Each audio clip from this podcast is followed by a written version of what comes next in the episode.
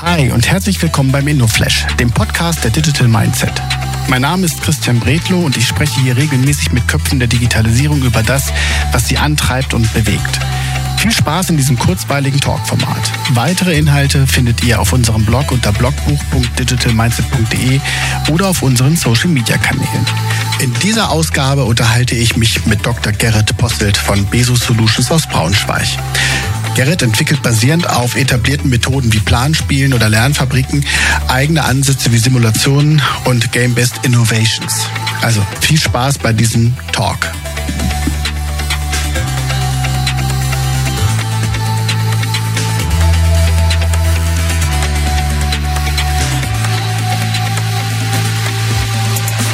Hallo liebe InnoFlash Community, schön, dass ihr wieder da seid.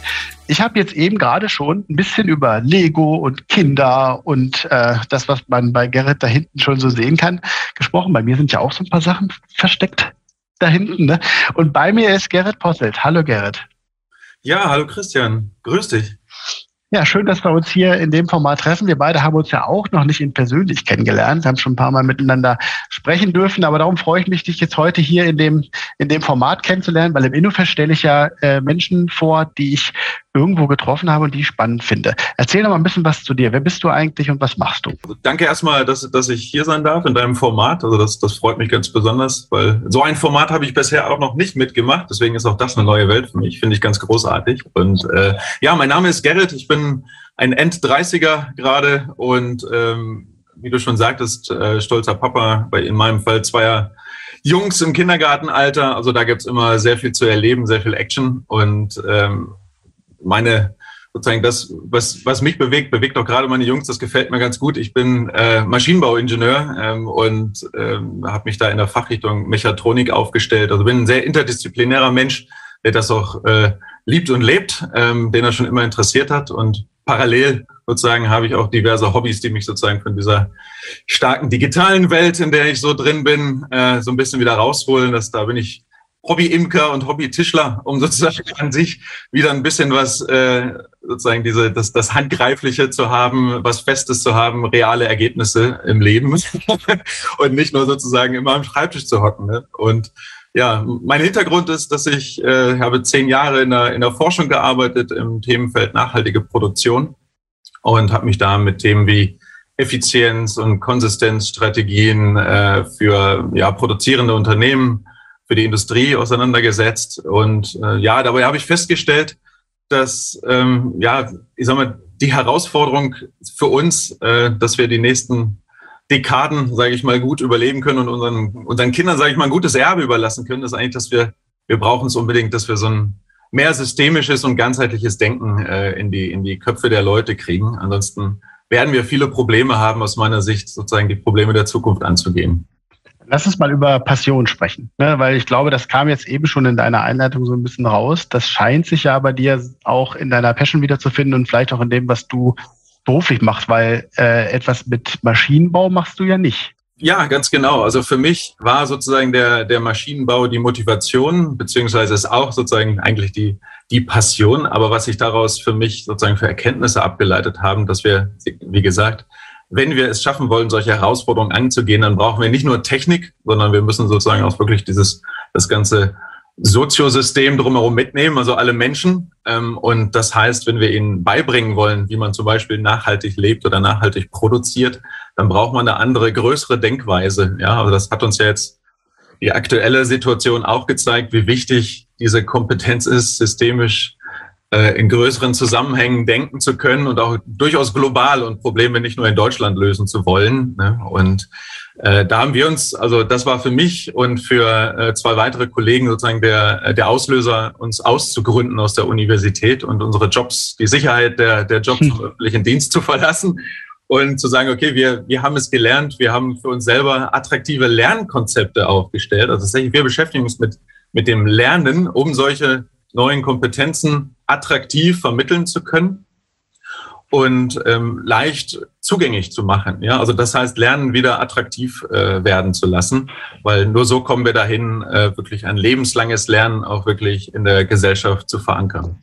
Da äh, äh liegt ja wahrscheinlich auch nahe für den, der uns jetzt gerade zuhört, dass wir beide uns auf genau diesem Thema kennengelernt haben. Ne? Also wie können wir uns am besten, wie können wir uns am besten ergänzen oder halt auch erweitern? Erzähl noch mal ganz kurz in zwei, drei Sätzen genau, was ihr macht.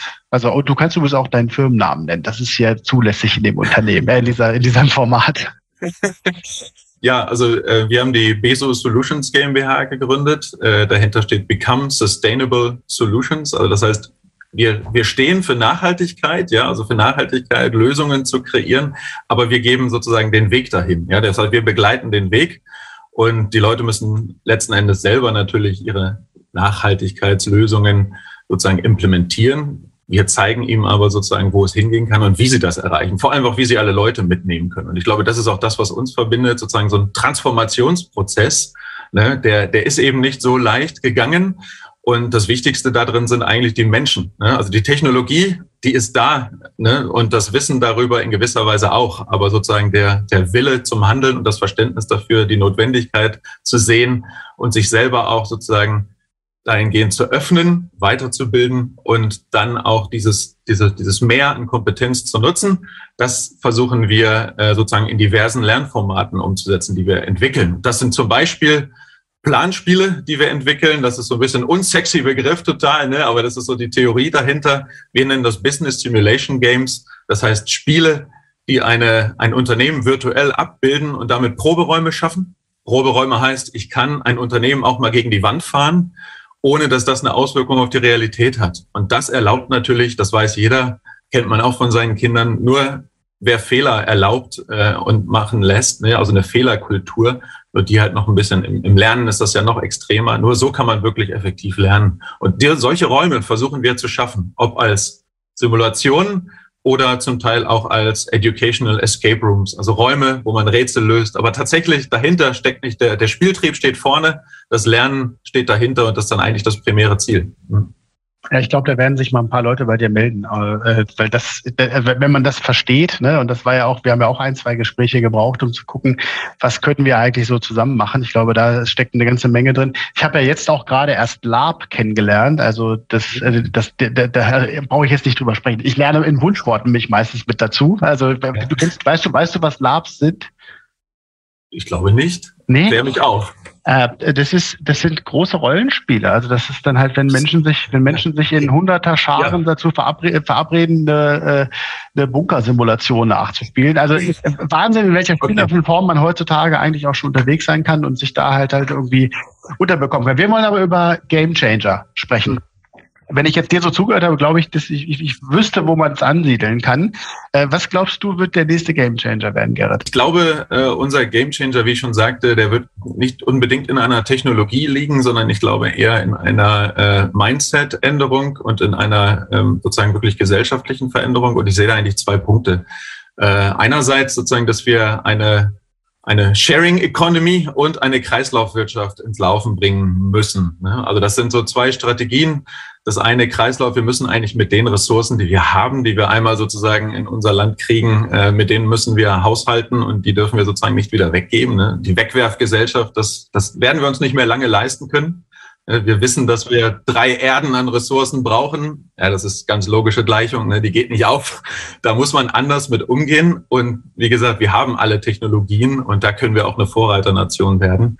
Und das Thema Sharing ist halt ganz klar so, dass äh, das Teilen ist das neue Haben aus meiner Sicht. Ne? Also wir sind immer noch sehr stark darauf gepolt, äh, Statussymbol, Objekte zu horten und so weiter. Und das, das geht auch nicht lange gut. Und da glaube ich, können wir unsere Technologien einsetzen und vor allem, wir müssen die Gesellschaft mitnehmen. Und wenn wir das ins Rollen gekriegt haben, dann ist das, glaube ich, ein riesengroßer Gamechanger, der uns wieder ruhig schlafen lassen wird. Ja, hoffentlich, ne? Also weil ich hatte das jetzt gerade, ich habe so ein Format gehabt, wo es um eine Eco-Roadmap ging, ne? Und ähm, da ist, kommt halt an allen Stellen wieder auf, dass, dass wir und unsere Generation, wir, wir zählen uns ja beide, auch wenn du End-30er und ich mit 40er bin, irgendwie gehören wir noch in einen, wahrscheinlich in so einen Personatopf rein, ne? Ähm, wenn wir uns dann mit unseren Kindern unterhalten, dann ist das schon ziemlich anders geworden. Ne? Also keine Strohhalme mehr benutzen oder mach doch das Licht aus, nicht das Wasser laufen lassen ist halt schon ganz interessant, was da, was sich da von unten für einen Druck entwickelt. Und ich glaube, dass das schon echt ein Thema, ein Thema wird. Da hast du, da hast du recht. So, Lieblings-App vierte Frage in dem Format. Jetzt bin ich gespannt. Also irgendwas mit, vielleicht irgendwas mit Bienen? Also ja, äh, tatsächlich, ich habe tatsächlich mal in mein, in mein Smartphone geguckt in Vorbereitung und habe mal geguckt, welche, welche Apps ich tatsächlich in meiner Nutzerstatistik am öftesten äh, ähm, aufmache. Und es ist äh, da war ich so ein kleines bisschen auch enttäuscht, weil ich dachte, okay, die, die kennt man schon so lange, das ist YouTube. Ja, also ich benutze YouTube echt wahnsinnig oft und auch gerade, wenn ich in den Bastelkeller gehe, weil das sind also Sachen, da hole ich mir echt enorm viele Anregungen und ich glaube, also es, ich finde es einfach faszinierend, weil das ist ja das, was ich am Anfang meinte, äh, Wissen attraktiv und leicht zugänglich machen. Ne? Es ist kostenfrei. Leute geben ihr Wissen preis, kriegen sozusagen so ein bisschen ein paar Rewards, ne? viele Klicks und äh, Likes und, und wissen dadurch auch, ob das, was sie gemacht haben, ob sie es gut gemacht haben. Und das ist ja auch ein Drang, es noch besser zu machen, ne? noch verständlicher rüberzubringen.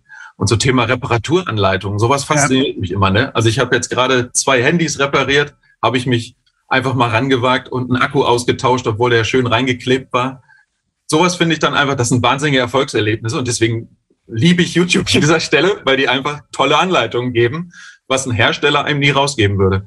Ja, ich, also kann ich unterstreichen. Ich gucke YouTube allerdings nicht auf dem Handy, sondern das ist für mich eine Applikation, die für mich hier an den Rechner oder auf den Fernseher gehört. Das ist ganz interessant, dass sich das da schon einge, äh, einge also bei mir so eingestellt hat, weil ähm, also ich habe teilweise Dokumentationen gesucht, und zwar äh, FAQs. Zum, also ich habe mir Videoschnitt beigebracht. Ja, das ist so mein Corona-Hobby. Ja. Ja. Videoschnitt beigebracht. Und zu der Software, die ich mir angeschafft habe, ist jetzt nicht die teure große Enterprise-Stufe, sondern so eine so eine äh, ähm, äh, frei verfügbare Software, die ziemlich gut ist. Ähm, gibt's halt nichts Geschriebenes, sondern nur YouTube-Tutorials. Und da musst du dich erstmal dann gewöhnen, dass du halt dann da, okay, dann machst du auf Pause und dann probierst du das. Aber es ist halt echt total krass, wenn du dann deine, deine Provider gefunden hast, die dir die richtigen Informationen zur Verfügung stellen. Ich baue damit jetzt gerade so ein bisschen Gartenmöbel. Also ich fange jetzt, ja. ich suche mir ein neues Feld aus, vielleicht auch bald die Imkerei. Gerrit, kann ich mir irgendwo deinen Honig kaufen? Ah, tatsächlich, ich bin, äh, ich bin ähm, wesensgemäßer Imker. Das heißt, ich, äh, ich, ich mache keine intensive Imkerei, sondern eine extensive. Und das reicht aktuell mit den Völkern, die ich habe. Ich habe fünf Stück, gerade mal für den Eigenbedarf in der Familie. Von daher, ich bringe dir gerne ein Glas mit, der ist unbezahlbar. Daher sind das nur Geschenke. Wenn wir uns schaffen, äh, tatsächlich zu sehen bald, worauf ich hoffe, dann bringe ich dir gerne ein Glas mit. Ja, vielen Dank, dass du hier im InnoFlash mitgemacht hast. Herzlichen Dank, dass ich teilnehmen durfte. Bis dann. Vielen Dank, dass du dir heute Zeit genommen hast und den InnoFlash gehört hast. Für weitere Infos zu Digital Mindset komm gerne auf www.digitalmindset.de vorbei und schau in unserem Blog nach. Also, wir sehen uns, hören uns und bis dann.